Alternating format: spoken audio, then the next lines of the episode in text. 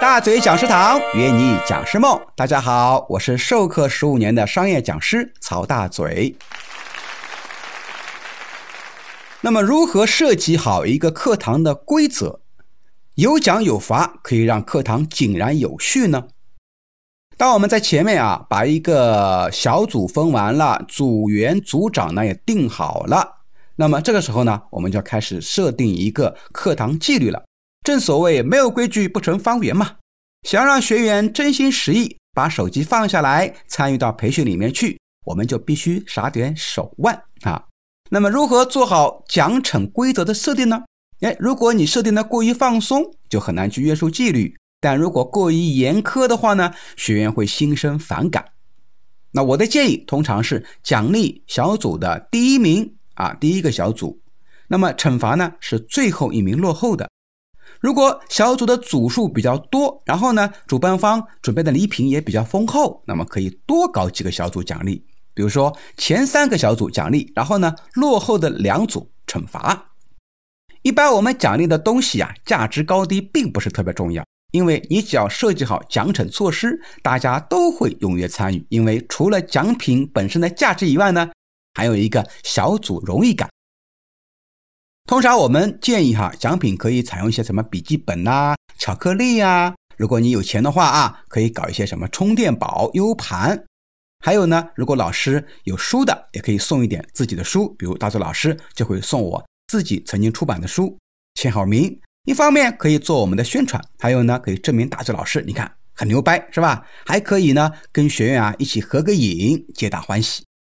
那为什么必须设计惩罚的措施呢？啊，我们前面说过了，我们要有一个有奖有罚，因为人有两个动机嘛，一个是什么？追求快乐，还有一个是什么？是逃避痛苦。再加上人呐，都是要面子的，他们都怕在其他人面前丢脸，所以往往你上到后半场的时候，发言积极的，哎，都是那些分数落后了的。他们干嘛？他们想逃避惩罚。很多人要问了，说惩罚是不是就罚钱呢？哎，我的建议啊，最好不要罚钱。你看，让他们收钱很开心，但是让他们掏钱，谁都不乐意。那么到底该怎么惩罚呢？哎，最简单的方式就是体罚。当然，我不能讲体罚，叫什么呢？哎，让大家做点锻炼。比如说，男生做俯卧撑，女生做深蹲。大家注意哈，千万不要学一些打鸡血的老师，一搞就是一两百个俯卧撑。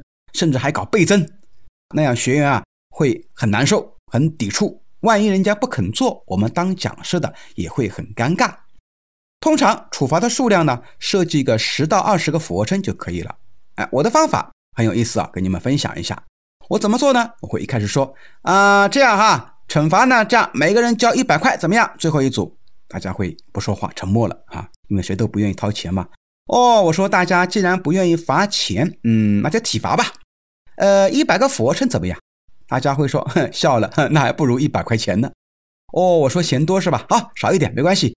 呃，三十个俯卧撑，哎，大家有点心动了。我说，嗯，组长三十个俯卧撑啊，最后一名的组长三十个俯卧撑，组员少一点十个，哎，大家一般都很高兴。你看，让组长多做一点很正常嘛，谁叫他是领导呢？啊，那么组长呢，自己也愿意承担责任，就更加能激发组长的一个带头作用。好了，这些就是如何去设定好课堂规则的一些非常有用的方式，你学会了吗？欢迎持续关注大嘴教你当讲师，我们下期节目再见，拜拜。